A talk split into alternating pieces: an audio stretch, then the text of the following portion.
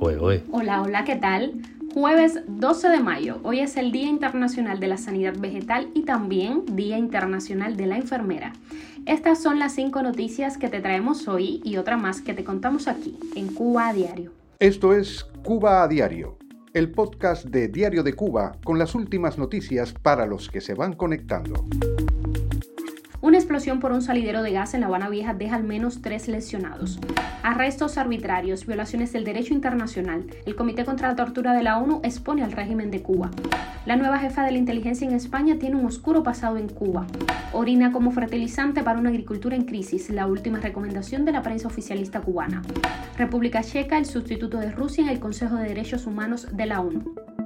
Esto es Cuba a Diario, el podcast noticioso de Diario de Cuba. Comenzamos. Un salidero de gas en La Habana Vieja provocó una explosión que dejó al menos tres heridos, según medios oficiales. Un hecho que ocurre horas después de un desmentido de la defensa civil tras inquietudes ciudadanas por un fuerte olor a gas en numerosas zonas de La Habana. El coronel Luis Carlos Guzmán, jefe del Cuerpo de Bomberos de Cuba, dijo en la revista televisiva Buenos Días que el hecho no tiene nada que ver con lo sucedido en el Hotel Saratoga y prometió más información sobre el suceso.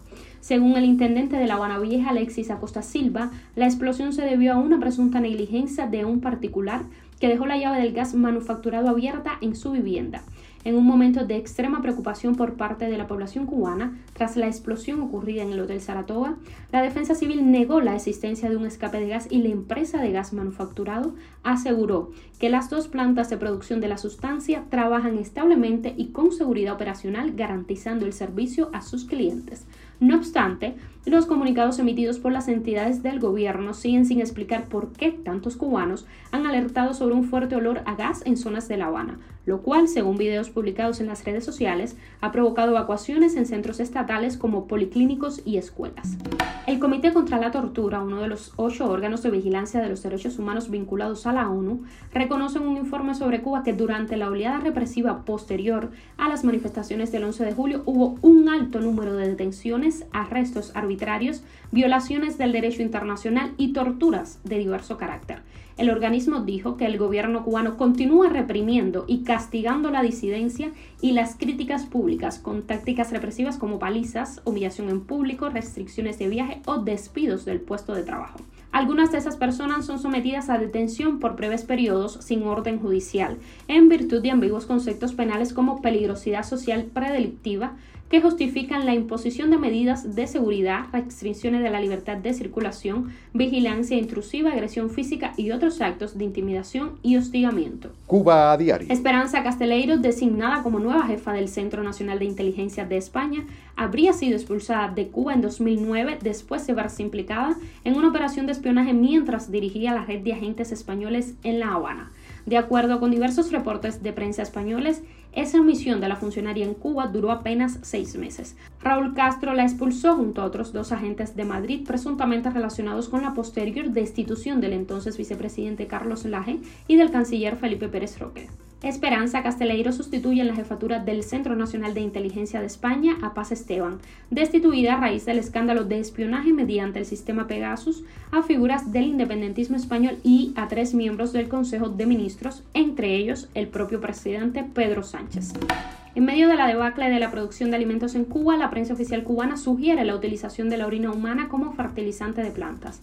El periódico oficial 5 de septiembre publicó que investigadores e instituciones científicas consideran que la excreción de los riñones humanos reduce además la contaminación ambiental. No obstante, para hacer esto sostenible sería necesario separar y recolectar el orina humano, lo cual implicaría realizar desviaciones en la evacuación de los baños públicos y domésticos. Pese a que las autoridades cubanas no han mostrado intención de utilizar este tipo de fertilizantes, muchos cubanos se mostraron preocupados en las redes sociales ante los constantes inventos del gobierno que promocionó recientemente la leche de cucaracha.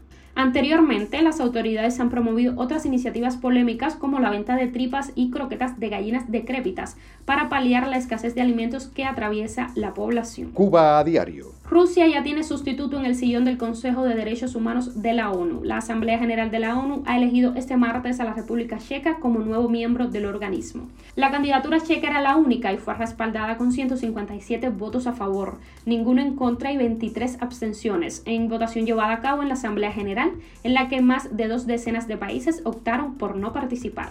Recordemos que el pasado abril los países de la ONU acordaron suspender la participación de Rusia en el Consejo de Derechos Humanos en una decisión casi inédita impulsada por Estados Unidos y sus aliados a raíz de la guerra en Ucrania.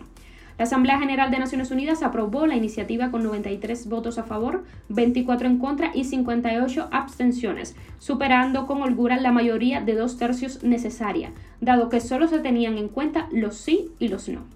Inmediatamente después de su expulsión, Moscú anunció su retirada voluntaria del órgano con sede en Ginebra al considerar que se ha convertido en un instrumento de Occidente. Noticia extra de hoy.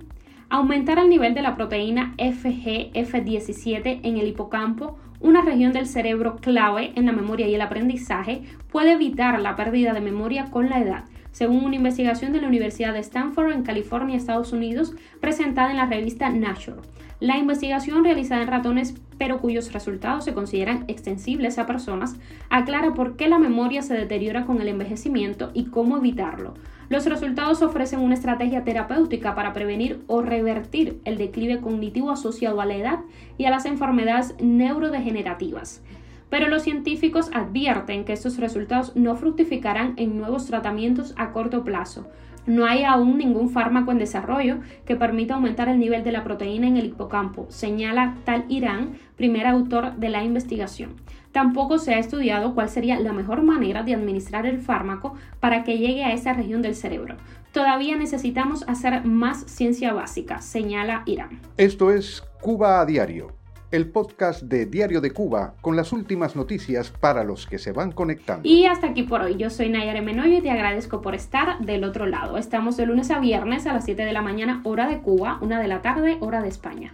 Recuerda, nos puedes encontrar en Telegram, Spotify, Apple Podcast y Google Podcast. Hasta mañana.